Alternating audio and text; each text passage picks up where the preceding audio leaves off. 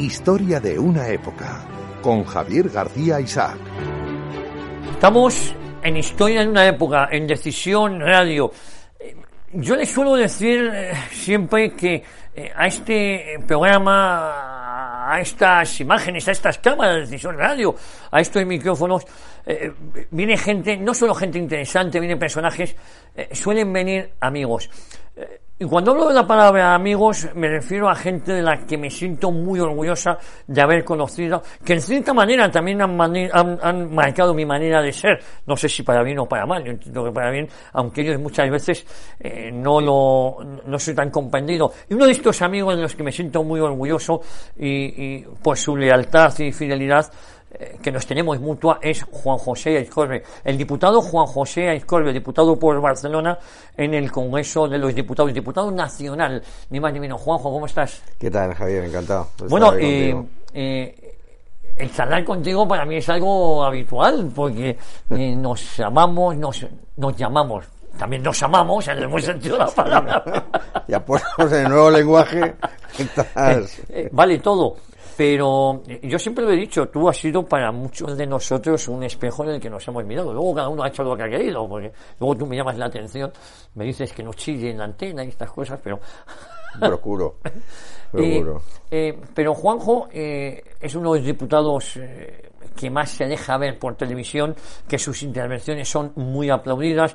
Eh, si uno entra en el canal de Vox eh, y ve sus intervenciones, sus serias intervenciones en el Parlamento, eh, uno sabe de lo que está hablando. abogado, una gran trayectoria, una gran formación y sobre todo viene de una tierra tan española como complicada en los últimos años, como es Cataluña, concretamente Barcelona, ¿no, Juanjo? Pues sí, bueno, muchas gracias por los elogios, sin merecidos, sin duda. Eh, eh, vamos a ver, yo soy el, último y el peor de todos, como decían los padres del desierto. Yo te agradezco estas palabras, pero bueno, eh, yo ante todo te diría que soy fruto, soy hijo de la transición española. Yo cuando muere Francisco Franco tengo 16 años, o sea, es un momento bueno, de la adolescencia y un momento de cambios muy importantes. Se acababa un régimen, empezaba otro, existía una incógnita eh, tremenda y fíjate, a los 15, 16 años pues ya se toma partido ideológico sin saber muy bien. Yo en casa no existía tradición política en absoluto y, me sorprendió una imagen de ver a mis padres llorar cuando eh, se produce el anuncio de, la muerte, del fallecimiento de, Francisco Franco. Bueno, eso no, representaba nada, sino que fue un, hecho que yo constaté y me sorprendió porque efectivamente en casa nunca se habló de política, nunca eh, había existido la política. Aún es más, los recuerdos que tengo eran las historias que me contaba mi abuela eh, de la masía familiar que tenemos cerca de Solsono, Solsona, donde me decía, eh, es que venían los guardias de sal, en catalán hablábamos, los guardias de sal eran, yo me imaginaba eh, a caballo, un pelotón de policías de sal, y claro, me quedó, me quedó ahí una imagen tremenda, eran los guardias de asalto. De ¿eh? Y, explico esto para que me entiendas. Yo, mi, abuelo en, en, aquella época, junto al sacerdote de Iborra, y otros religiosos y otros vecinos eh, se, escondieron cerca de, la masía en, los bosques, intentaron pasar a Francia, fueron tiroteados, volvieron, etcétera, etcétera. Y, y bueno, y acabó la guerra de tal forma que mi madre conoció, mi madre nació en el 35 y conoció a su padre cuando tenía nueve años.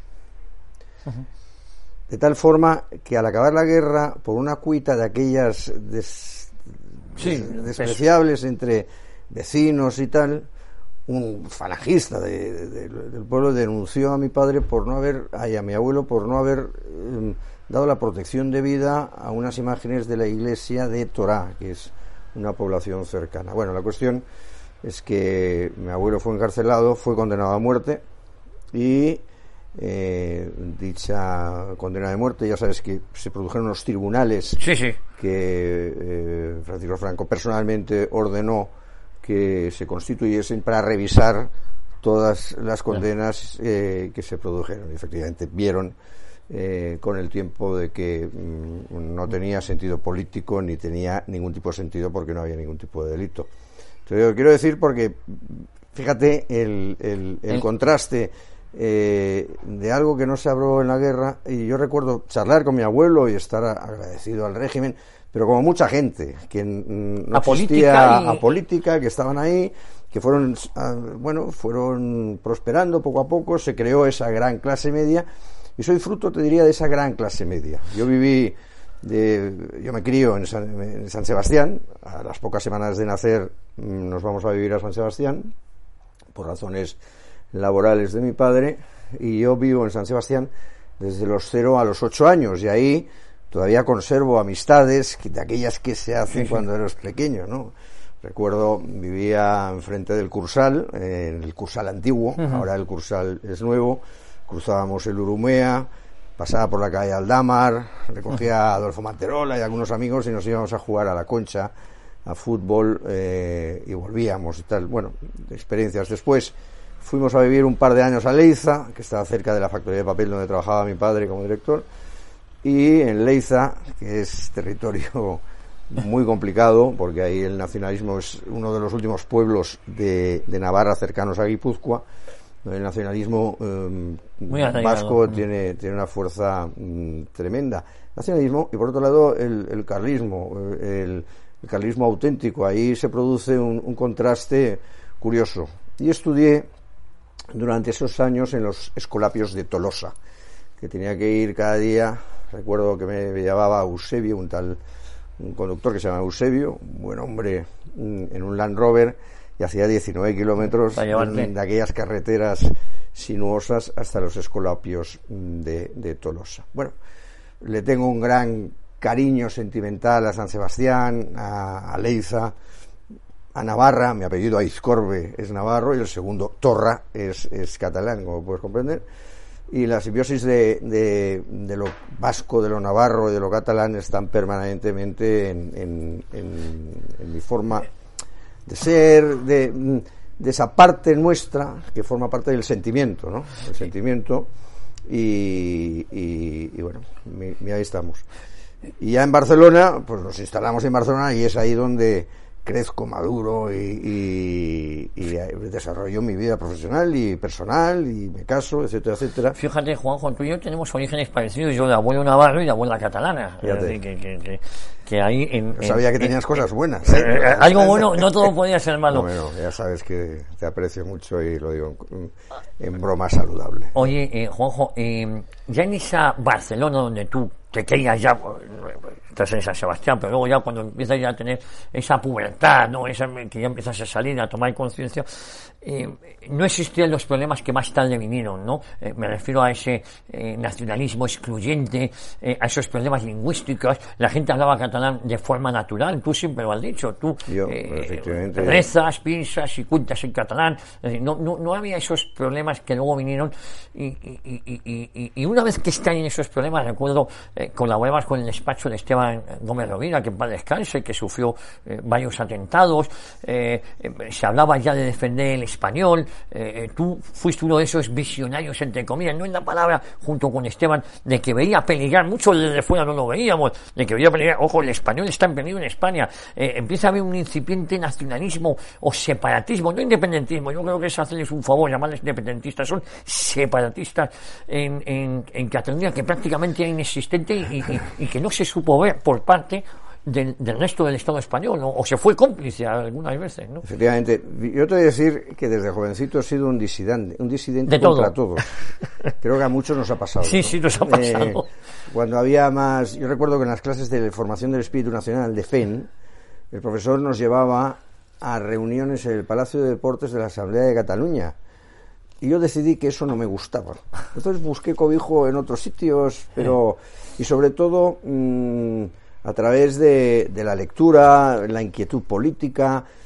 Y quiero recordar, o sea, se abre, ahora lo que parece normal, se abría una etapa absolutamente nueva y desconocida, idealizada por todos los medios, por todo el mundo, después, bueno, cada uno podrá tener la, la, opinión que tenga. En cuanto al catalán, efectivamente yo pienso, rezo, cuento y hablo en catalán. Y en casa eh, siempre hemos hablado catalán con absoluta normalidad. ¿Qué sucede con el catalán y cuál es la maniobra que se produce igual que se produce con el batúa vasco? El batúa vasco, el vasco, el vascuence antiguo se hablaba en, distintos valles, porque yo recuerdo estar en Leiza y chismorrear o, eh, algunas palabras eh, muy sueltas, ir a la pandilla de San Sebastián y eh, existían otras palabras, ¿no? Ahí se, se constituye el Batúa, ya en los años, a finales de los años 70, se crea un nuevo lenguaje, telefonoac, palabras nuevas, todo. se crea un lenguaje nuevo, y ese lenguaje nuevo, al igual que ha pasado en Cataluña, eh, que se perfecciona, modifica con, a través de Pompeu Fabra y que se afrancesa de alguna forma algunas de las palabras, porque catalán también tenía sus distintos acentos en, en, en Gerona, en Lérida, en Barcelona, en Tarragona. Bueno, la utilización del idioma por parte de los nacionalistas es el hecho diferencial. Muchas veces habrás oído, Javier, que yo hablo, así como el, el patriotismo y el nacionalismo fuera de España quizá por la, por la riqueza de nuestro lenguaje, eh, son conceptos que se yuxtaponen. Y a mí me gusta diferenciarlos bien. yo no me considero un nacionalista, me considero eh, patriota. Y esto de considerarme es, es un acto de vanidad. Eh, no digo que sea el mejor ni que lo sea tan siquiera, sino que quiero considerarme porque mm, la, la, diferencia entre el nacionalismo y el patriotismo te diría, y relacionado con el idioma, del hecho diferencial, del enfrentamiento. He de buscar un hecho diferencial que me diferencie del otro. Y el catalán, yo recuerdo mi abuela, es que no apenas sabía balbucear castellano, me decía, y ya me lo decía mi abuela, y, y después mi madre, es que están utilizando la lengua como arma política, no como algo natural que se, que se utilizaba. La obligación, de enseñarnos a todos, etcétera, etcétera, etcétera. Entonces, permíteme, Javier, que haga esta, esta diferencia. Chesterton decía, hmm. nosotros no odiamos al que tenemos enfrente, sino que amamos todo lo que defendemos, a los que tenemos detrás. Era la frase de Chesterton que, que, que viene a significar un poco la diferencia del nacionalismo que necesita enemigos constantemente del patriotismo que viene a sumar, que viene a integrar, que viene a tal. Aquí el patriotismo de, San Agustín, eh, que hablaba de amarás al prójimo, pero más que al prójimo, amarás a tus padres, y amarás a tu patria, y amarás a Dios. Aquel, aquel patriotismo abierto de, la bondad, de, y te diría racional, aquel patriotismo que no única y exclusivamente bebe del romanticismo del sentimentalismo de, los sentimientos, sino que es capaz, y lo hemos hablado en alguna ocasión, de buscar el equilibrio entre aquellas razones que el, corazón no siente y aquellos sentimientos que la razón no entiende.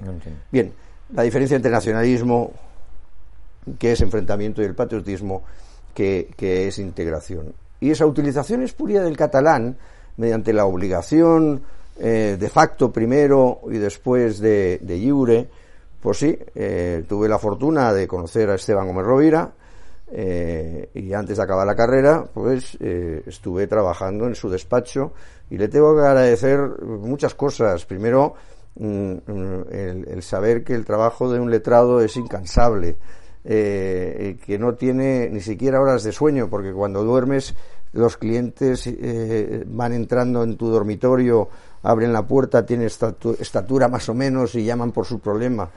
Y la lucha valiente que dio a favor del bilingüismo, a favor de la libertad en Cataluña, que supuso tres atentados, tres atentados, en preparación de otros donde murió un activista de Terra Lliure, tres atentados eh, mediante mm, eh, explosivos, en su casa y que afortunadamente no causaron eh, la muerte de nadie. Y se tuvo que ir, tuvimos que ir con escolta a todos lados. Y ahí ya nació el germen en, todo eso mm, de algo que sucedió. Ya en el 85 ya hubo un atentado a un periodista conocido, a, Federico Jiménez Los Santos, que lo ataron a un árbol y le pegó un tiro en la pierna. Un tiro en la pierna. Eh, yo recuerdo haber puesto al día siguiente de ese atentado una pancarta en la Facultad de Derecho que me causó muchos problemas en solidaridad con, don Federico. Bueno, ahí la utilización espuria de la lengua es lo que enfrenta en ese momento a, catalanes y a españoles de Cataluña de forma absolutamente ridícula. Y bueno, y tuve la fortuna de vivir eso en primera línea, de ser de los primeros en presentar recursos eh, contra la ley de política lingüística, contra las normas de política lingüística, firmados por Esteban, Rovira, Esteban Gómez Rovira, firmados también por mí, Esteban que falleció el año pasado, yo lo tengo en su gloria, pues aprendí mucho de él, mucho de él desde el punto de vista vital, desde el punto de vista jurídico, desde el punto de vista de la lucha, desde el punto de vista de la perseverancia. Eh, fíjate, yo os conozco en una organización que se llamaba Juntas Españolas, que luego fue el envión de lo que vino a ser el PADE, donde también estuvimos. Eh, eran tiempos difíciles, pero eran tiempos también eh, románticos en algún sentido, porque gracias a vosotros, digo, yo, estaba en Madrid, vosotros en Cataluña, por ejemplo, en las, en las, Olimpiadas del año 92, eh, también ponéis de relieve Barcelona 92, España Olímpica, eh, recuerdo de grandes manifestaciones donde era compatible eh, la bandera nacional con la señera, nuestro amigo Castejón, Agustín Castejón, siempre decía, o se lo he oído decir a él, hablar de, además de nombrar la polar, eh, que todos tenemos que tener en nuestra vida, eh, decía que Cataluña en su inmensa generosidad eh, donó dos de sus colores al resto de España. yo he de decir que suelo llevar siempre una señera en, la muñeca o, siempre presente al lado de la bandera nacional, ¿no?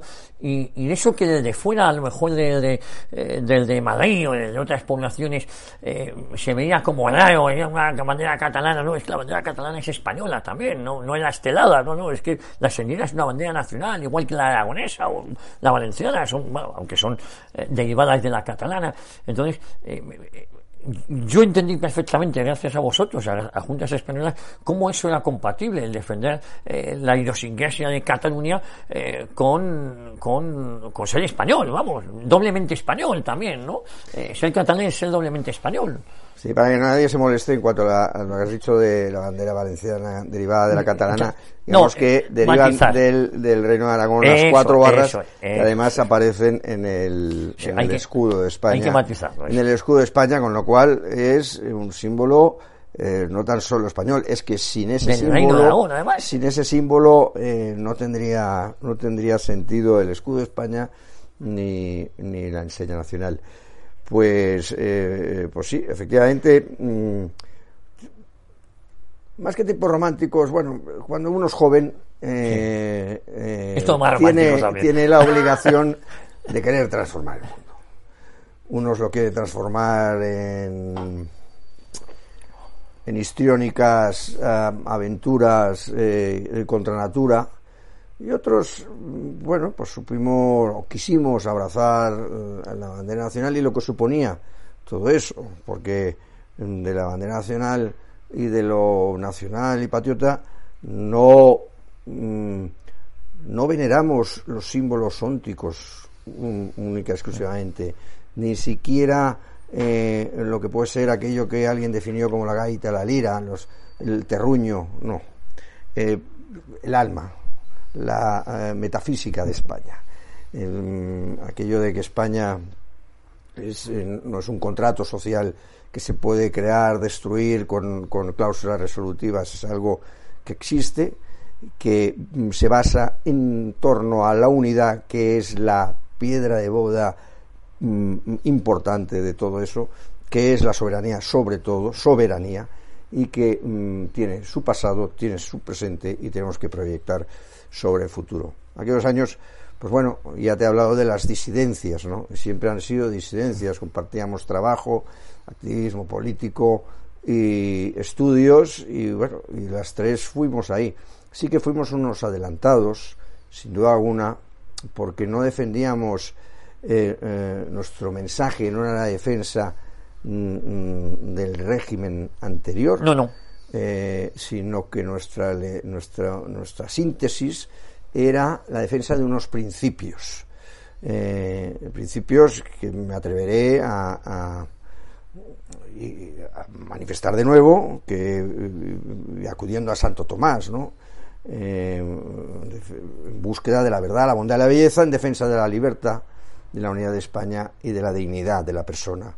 Estos tres elementos, eh, la unidad de España como, como, un tesoro que hay que preservar, la dignidad de la persona desde su desde su concepción, hasta el momento del fallecimiento y en toda su trayectoria desde el punto de vista del empleo, del comportamiento, del matrimonio, de todo lo que significa eh, esa dignidad de la persona y la libertad. La libertad, lo dije en el Congreso, la libertad, la defensa de la libertad es algo importantísimo, porque la libertad no es un fin en sí mismo. La libertad nos equivocaríamos si pensásemos que es un fin en sí mismo. La libertad es, eh, eh, es un medio para alcanzar el bien y el mal. Y, y ese, y ese tema eh, es, es, muy importante. Por eso digo que ya de jóvenes em, defendíamos principios y fue una época pues muy entretenida. Después, como, como todas las organizaciones, yo tuve alguna discrepancia.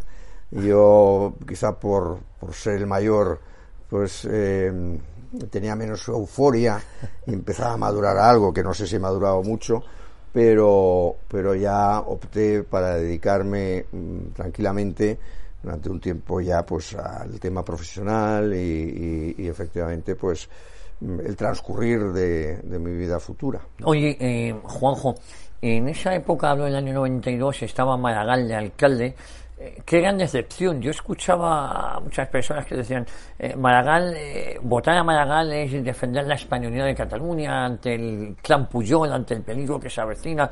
Eh, aquello fue una decepción y por aquel entonces había una figura emergente con la que tú estuviste muy vinculado, que es Alejo Vidal Cuadras.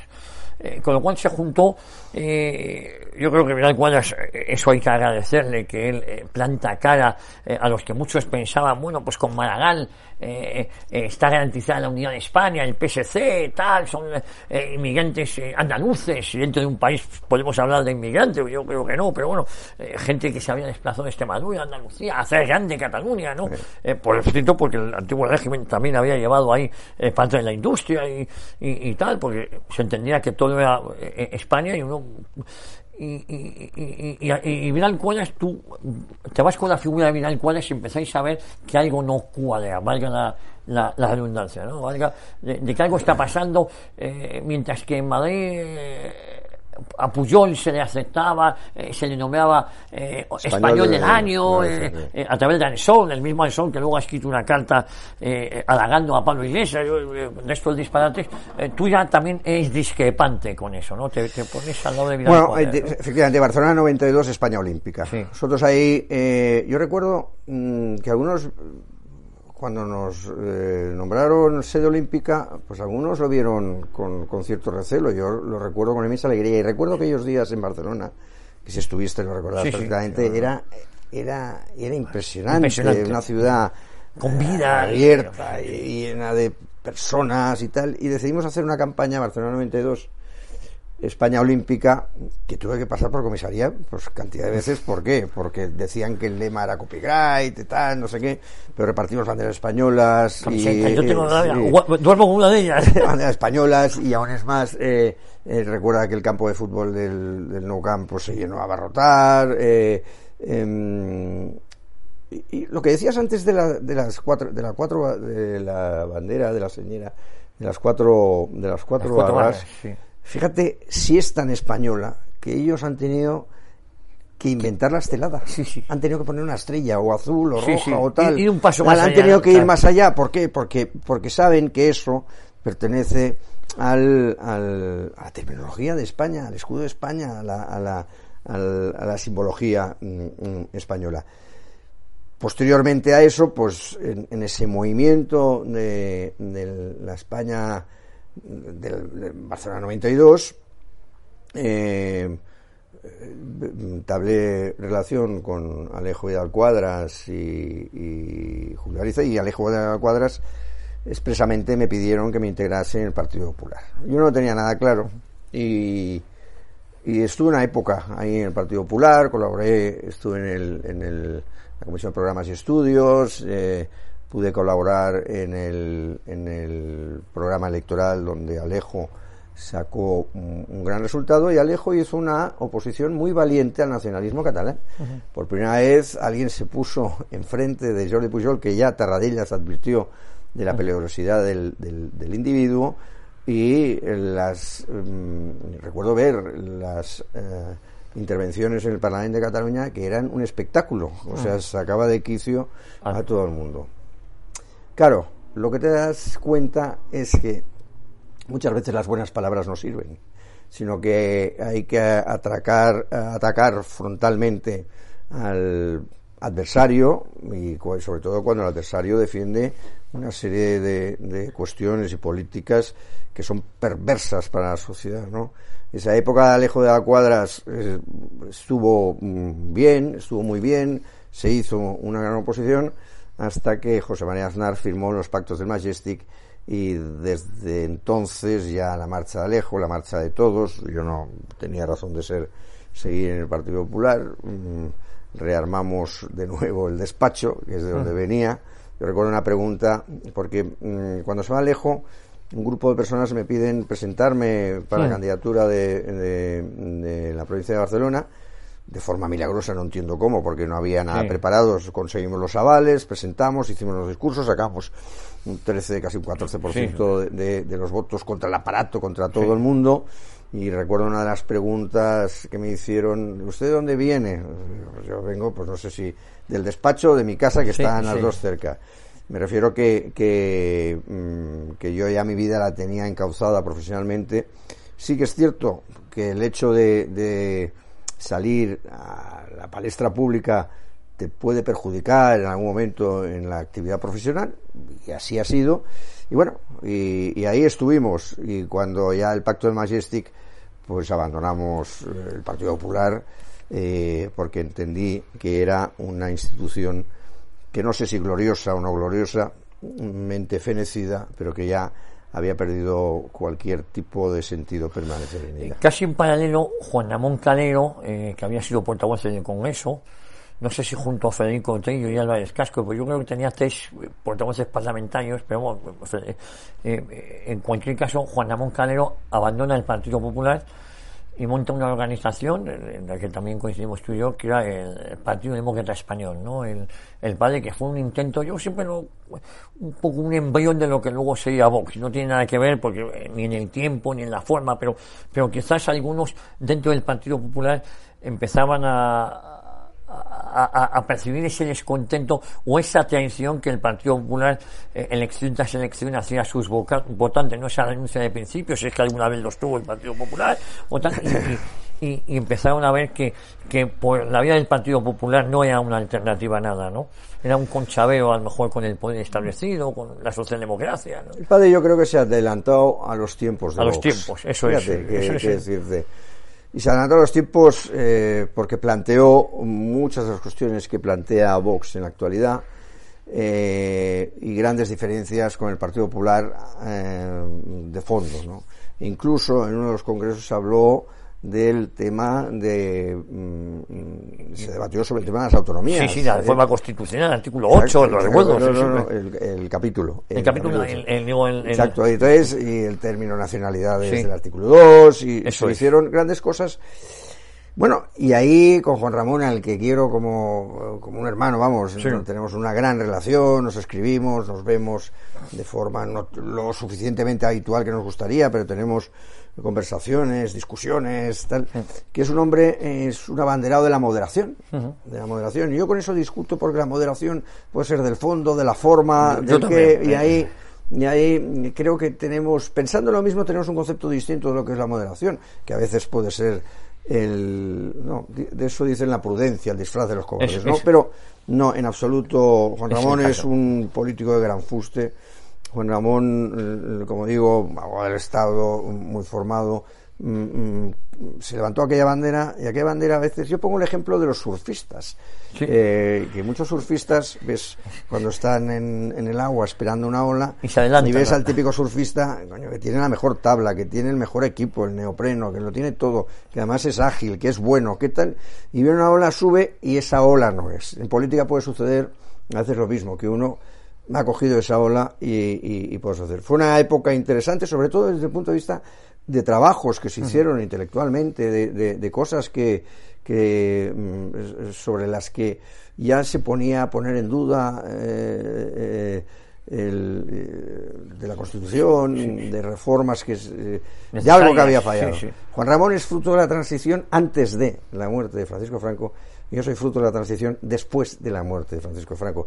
Y es curioso, yo recuerdo en la presentación de un libro suyo hace poco eh, que realmente nos divertimos, nos divertimos mucho y ahí sale mucho en ese libro, hay mucho de Juan Ramón eh, las vicisitudes que van desde la guerra y lo que supuso la transición antes de la transición y yo te diré lo que supone la transición después de la transición. Ahora, tanto una como otra ya han trasladado y sí que estamos en un momento, mm, te diría, no sé si mm, hablar de transición, de una nueva transición, en un momento muy difícil, en un momento prácticamente más que de transición, de ruptura Mm, no tan solo de los elementos ónticos de, de, España, sino de ruptura de los elementos básicos esenciales del alma, de la metafísica de España, que es importante ponerse en, orden de revista y en, y en alerta, y por eso vale la pena trabajar con ello. El padre del Partido Demócrata Español fue una gran experiencia, eh, basada, el propio nombre, esto Juan Ramón, siempre, siempre basaba, no se pueden hacer inventos extraños y bueno, y ahí estuvimos y ahí coincidimos. Ahí coincidimos, bueno, coincidimos con Enrique Ruiz Escudero, el actual... Con nuestro querido amigo Enrique Ruiz Escudero, actual consejero de Sanidad. En la Comunidad de Mantenemos una buena amistad y... con Jorge Gutillas. Jorge Gutillas. el secretario general. y, y con otros muchos eh, amigos, Jorge, vamos, que te voy a contar de Jorge, y, con otros eh, buenos amigos con los que seguimos teniendo Ignacio Arias. Sí, sí, eh, sí, sí, Arias, ahora diputado en la Asamblea de Madrid. Muchísima, muchísima relación. Pues creo su pequeña escuela, pues hay que decirlo, escuela de gente, gente muy buena y gente de bien, que son dos cualidades importantes. Juanjo, yo sé que te costó mucho tomar una decisión que ha sido crucial en tu vida o entiendo yo que fue crucial, que es abandonar Cataluña, abandonar tu, tu ciudad eh, eh, querida eh, y venirte a Madrid. En un momento determinado se te pide que asumas una responsabilidad, como es ese grupo emergente que llegó a ser un buque insignia, que era Intereconomía. Bueno, sí, fue un momento, fíjate, fue en el 2000, finales del 2004, eh, Julio Ariza me propone ser asesor externo del Grupo Intereconomía y secretario del Consejo de Administración de alguna de sus empresas. Eh, bueno, mm, yo lo, oye, lo tengo que pensar y me pone una condición, el venir a vivir a Madrid. Julio y yo nos conocemos desde hace muchos años. En Cataluña estuvo con el equipo de Alejo de Alcuadras y, y me hizo esa propuesta, sorprendente, ¿no? Aquel día estaba mi mujer, vinimos porque yo abrí despacho en Madrid para ampliar despacho en el de Barcelona. Y decidimos por la tarde, mi mujer y yo, que sí, cogimos el avión, llegamos a Barcelona, eh, había una fiesta de cumpleaños de un, de un cuñado nuestro, llegamos, oye, que nos iremos a vivir a Madrid y tal. Bueno, fue todo muy rápido, ¿no? Y tan rápido y provisional que me da la sensación de que todavía estoy rápido y provisional en, en, en Madrid. No obstante, el despacho de Barcelona siempre lo mantuve. ¿eh? Siguieron los socios. Durante dos, tres años, hasta, hasta noviembre del 2007, eh, mm, iba y venía todas las semanas eh, de Barcelona y Madrid, que fue agotador realmente. y ya en 2007 Julio me propone integrarme en el grupo de, de forma permanente ya y fija y porque en el 2008 en marzo saldríamos en abierto mm, en todas las televisiones y había que preparar todo aquello. Bueno, fue una época una época que recuerdo mm, mm, con, muchas luces y, con mucho empeño y con mucho trabajo. Y con ahí se intentó hacer un grupo multimedia con todos los eh, los medios Julio, que discutíamos, seguimos discutiendo, pero, pero Julio tenía una idea mm, muy clara de qué es lo que quería. Mm, y al final, eh, algo, algo que sucedió no fue mm, muchos trabajadores que sí lo sabía, pero bueno, teníamos un periódico, había una radio, había televisión, mm. había incluso una universidad para mayores, una fundación, había una editorial, había eh, empezaba empezaba porque no había todavía el confidencial, el confidencial todos los digitales en marcha. Eh, fue, todo un tinglado importante.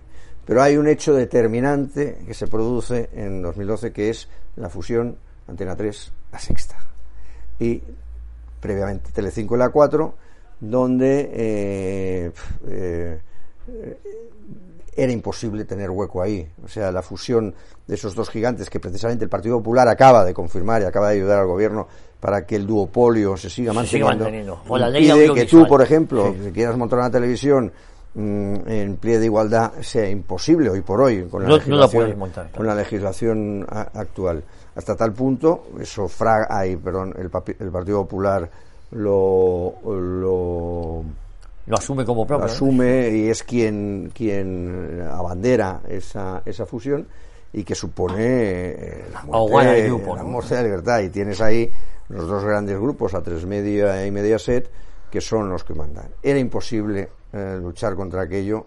Bueno, y ahí tuvimos un momento mm, que recuerdo mm, tremendo, porque el tener que decirle a las personas que se acaba algo, y que se quedan sin trabajo fue tremendo.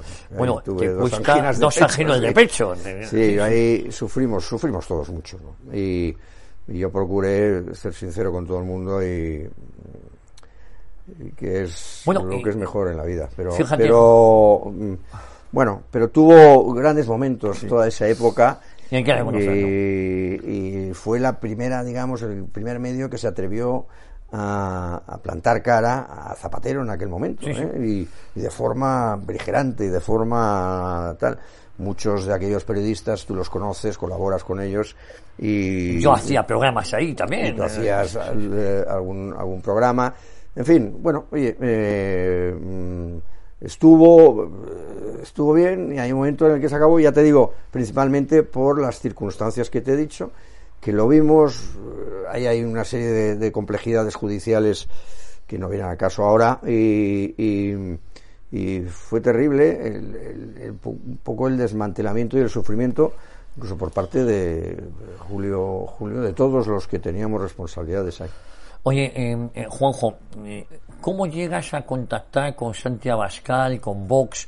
Eh, como eh, una vez que sales del grupo Intereconomía, dos anginas de pecho, una enfermedad en la que te has repuesto eh, perfectamente, eh, vuelves a tu actividad que nunca habías dejado del todo con el despacho, pero hoy volver a reinventarte con, con todos esos problemas. Es decir, que con todos los trabajadores eh, que salieron del grupo Intereconomía, si de alguien siempre me han hablado bien, eh, yo creo que eso era, como no podía ser de otra manera, Juan Juan Corre, a pesar de esos momentos tan complicados, porque como bien has dicho, no es fácil decirle a nadie que te quedas sin trabajo, que estás fuera, que esto se acaba, eh, y, y, todos, si hay un denominador común con todos ellos, es Juan un señor, me lo puso fácil, me lo explicó todo, igual un grandísimo cariño y respeto por él. Pero eso a ti te pasa factura, tienes que volverte a reinventar, empiezas de nuevo con el despacho y en paralelo eh, entras en contacto con un box que estaban haciendo, año en 2013, 2014. Eh, Yo con Santi eh, nos conocíamos de antes. De antes, sí, sí. Nos conocíamos de antes y, y, bueno, Santi, claro, es una generación mucho más joven que yo, Entonces, hijos de la transición, eh, cambia mucho la perspectiva. Y y con Santi, pues consigo en una discusión cuando él estaba en el Partido Popular y, Jorge Gutillas estaba como estaba, pues eh, discutían y, mi obsesión era que se pusieran de bueno, que hablasen y se pusieran de acuerdo, porque a mí lo que planteaba, que no planteaba, estaba Danaes, estaba sí, Denaes, y, y, bueno, y ahí, ahí tal. Bueno, Pasan los años y en el 2013 aproximadamente eh, tenemos una cena Jorge Gutillas, Enrique Cabanas, eh, Santi y yo, bueno, y ahí pues, pues, estuvo divertido, vamos, pero yo no tenía ninguna intención de volver a la política en absoluto. Yo quería de nuevo la tranquilidad del despacho, de mi tiempo, de mi familia, de mis amigos. Eh, el despacho mm, aquí estaba con en Madrid muy bien y el despacho de Barcelona funcionaba también muy bien. Podía ir a Barcelona a ver a la familia. Piensa que tenemos casa en, en, Lérida, en, los Pirineos y en la Costa Brava y bueno y, y echas en falta a toda la familia, los hermanos, la madre, todos, ¿sabes? Y, y no, no me apetecía nada el tema de la política, nada. Y ha sido una serie de astros que, que se fueron juntando. Que se han juntando, que no tan solo, aparte de tener responsabilidades orgánicas en el, en el, en el partido, eh, Santi me pide encabezar la lista de Pozuelo Alarcón, sacamos un gran resultado y, encabez, y, y, el número dos por Barcelona. En las primeras elecciones del 28 de abril no salí electo en Barcelona, en, el 26 de mayo en Pozuelo Alarcón sí. Pozuelo yo creo que cerré una serie de acuerdos con, con eh, la alcaldesa de, de, Pozuelo muy interesantes, muy importantes, algunos de ellos no, no, no, no se han hecho, pero y, y, me pidió la gerencia del partido. La gerencia del partido no quería. Y hasta que a través de, del buen amigo Enrique, pues la acepté pues siendo un, cliente privilegiado del despacho, pero dejaba el ayuntamiento. En todo ese interín se repiten elecciones, salgo diputado. Vaya número dos otra vez y eh, sales tú, Ignacio Garriga y tú. Y yo, exacto. Y, eh, ¿Qué sentiste en ese momento? Porque tú que habías sido un animal político, a pesar de que estabas alejado, eh, tuvo que ser una inmensa satisfacción. Primero ser, salir de concejal en tu pueblo, que es donde resides ahora. Pero después el decir, Coño. Ser diputado, sí. Soy, eh, pues diputado y, hemos pasado de 25 a 52. El, otro día te lo dije, ¿no? Aquellos que hayan hecho la mili lo entenderán. Eh, la mili, cuando acababa este una cosa que se llamaba la blanca. La blanca, la, licenciatura, ¿eh? el valor se le supone. Joder, la blanca, ¿cuándo tendré la blanca y tal? Y yo, que estuve 18 meses en infantería de marina, eh, en la UNIR, cuando me dieron la blanca, igual que cuando acabas la carrera, de, una sensación de satisfacción, de, pero extraña. Joder, ya es, esto, es esto.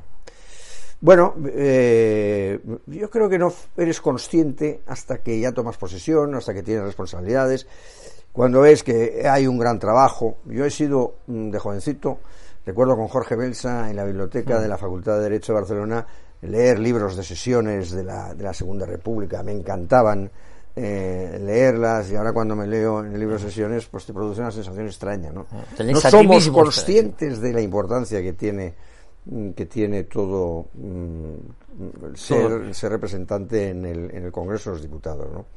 con la frustración en esta legislatura de que nos encontramos con un muro absolutamente indivisible de la izquierda que sí que tiene claro qué es lo que quiere. La izquierda siempre tiene mm, su mística, tiene sus, eh, sus ritos, tiene sus costumbres, tiene todo eso y, tiene las ideas muy claras. Y, lo que no es la izquierda, eh, pues muchas veces se pierden en, cosas externas que, que, eh, no profundizan y no van más allá.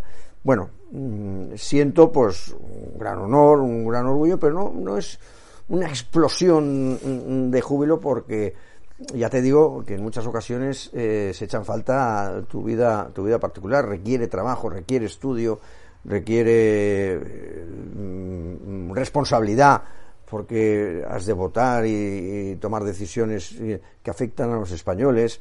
Además, en una legislatura donde se han aprobado vía artículo 86 de la Constitución, eh, numerosas normas donde hay que trabajar en los, en los proyectos de ley mm, más por bloques o en las ponencias, eh, aquella discusión donde se cambiaba una palabra, una coma o el sentido de, de, una frase, pues te encuentras con los bloques monolíticos y, inamovibles y tal. Y no soy partidario del consenso, porque ya sabes que el parlamentarismo en muchas ocasiones han convertido lo importante en lo formal. O sea, cuando hay una presunción de veracidad de izquierda y hay una presunción de veracidad de derecha, todo el mundo te dice es que tenemos que conseguir el consenso. Y el consenso te dicen que es la gran, el gran, la gran panacea y se consigue un consenso de centro y entonces aplauden todos ese consenso que sigue siendo una presunción de veracidad y no la veracidad porque se niegan las verdades políticas. Y entonces eso eh, es un caos. Nosotros tenemos que afirmar las verdades políticas, que es en la línea que te decía al principio de la entrevista, que es la libertad, la unidad de España y la dignidad de la persona posiblemente no haya nada más antidemocrático que un consenso, ¿no? Eh, el consenso niega ese debate de ideas eh, y acabas haciendo posturas eh, a una señal de que no son buenas o las correctas en base a ese consenso, ¿no? Bueno, alguien dijo que, que esto es una especie de la burguesía puesta en discusión permanente, ¿no? El consenso por el consenso no tiene sentido. El coincidir en cosas importantes puede tener su sentido y yo lo que veo en muchas ocasiones es que la palabra tabú es que ustedes están en contra del consenso. Es que no, nosotros estamos en defensa de una eh, de, de, ideas que chocan frontalmente con lo que usted quiere que yo consensúe, con lo cual yo no puedo consensuar con usted. ¿no? De ahí la importancia mm, de mantener las ideas. Y después, ser conscientes de cuál es nuestra fuerza, que eso también, eh, ahora que se están produciendo situaciones que nos obligan ya a gobernar, eh, hay que decir a todos nuestros votantes y, electores de que podemos llegar donde la fuerza nos ha dado eh, la fuerza de los votantes. Y en aquello que seamos capaces de llegar con esa fuerza y determinación llegaremos, por supuesto, y en el momento en que tengamos capacidad, como dijo Santiago Pascal el otro día en Málaga, de poder derogar todas las leyes inútiles, revanchistas y odiosas de la izquierda, en 15 minutos las intentaremos derogar. Eh, eh, Juanjo, eh, ¿cuál es el éxito de Vox? Porque de 25 diputados se pasan a 52. Ignacio Garriga, con el que tengo devoción, abandona la comodidad eh, del Parlamento Nacional y se va al avispero de su tierra, Cataluña. Eh, lo contrario que hace eh, Inés Arrimadas, que siendo la candidata más votada, abandona Cataluña y se viene a la Comunidad de Madrid.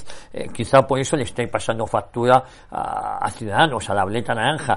Y, y, quizás esa manera de entender la política que tiene Vox, en este caso en el ejemplo de Ignacio Garriga, en el ejemplo de Macarena Olona, abandona la Comunidad del Parlamento Nacional para irte a, a la Junta de Andalucía pelear por la presidencia, ¿no? Con un eh, de votos que había sido socialista hasta hace más bien poco. Entonces, eh, quizás sea esa una de las claves del éxito de Vox, de que la política se entiende como servicio a España y no servirse a uno mismo, eh, con esos principios y esos valores eh, que uno no tiene por qué ceder ante ellos en pos de un consenso. Yo creo que tengo que evangelizar en el eh, sentido de, yo tengo que convencerte de que lo correcto es lo que te estoy diciendo y no por en, base a un acuerdo y quedar bien vamos a afirmar lo que sea, ¿no?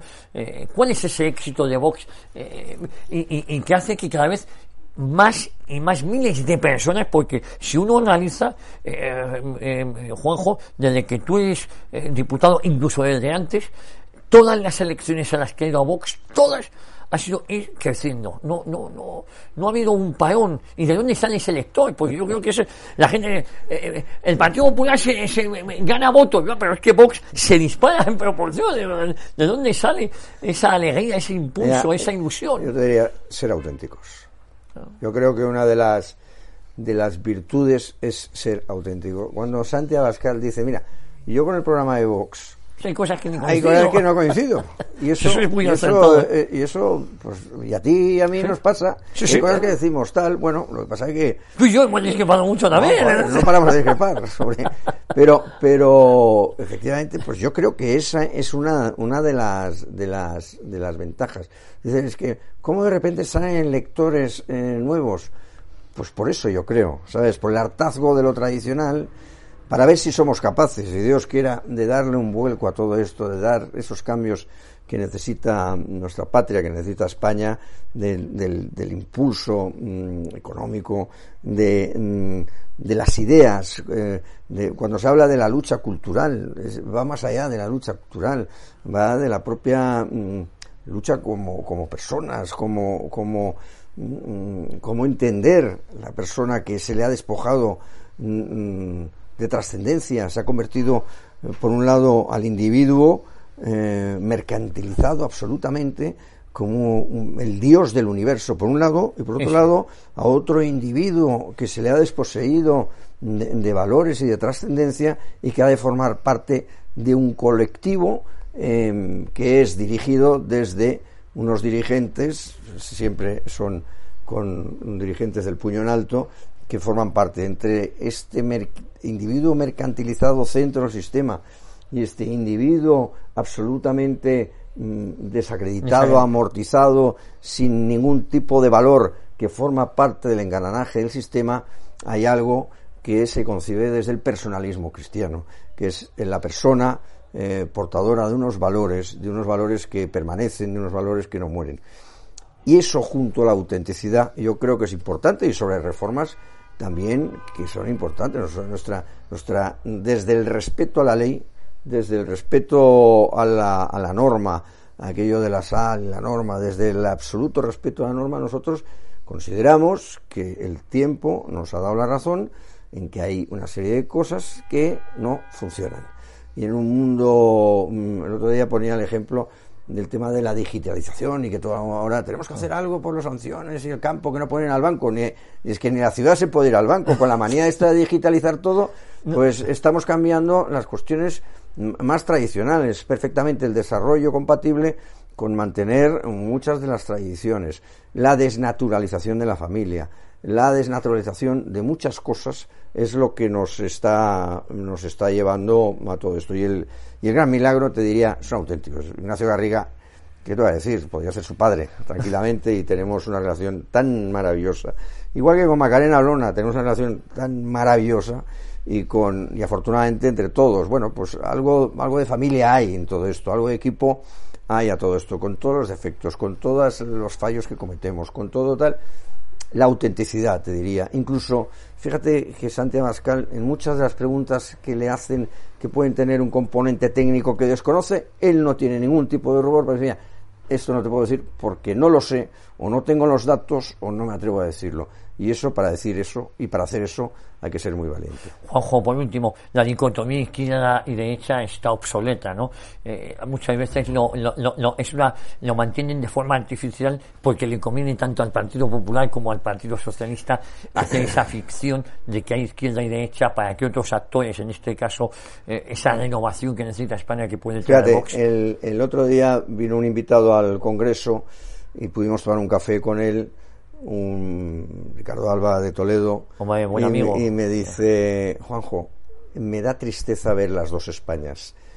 Me llegó, me llegó al, al, hondo y, si, y, me oirás hablar mucho de esto de las dos Españas.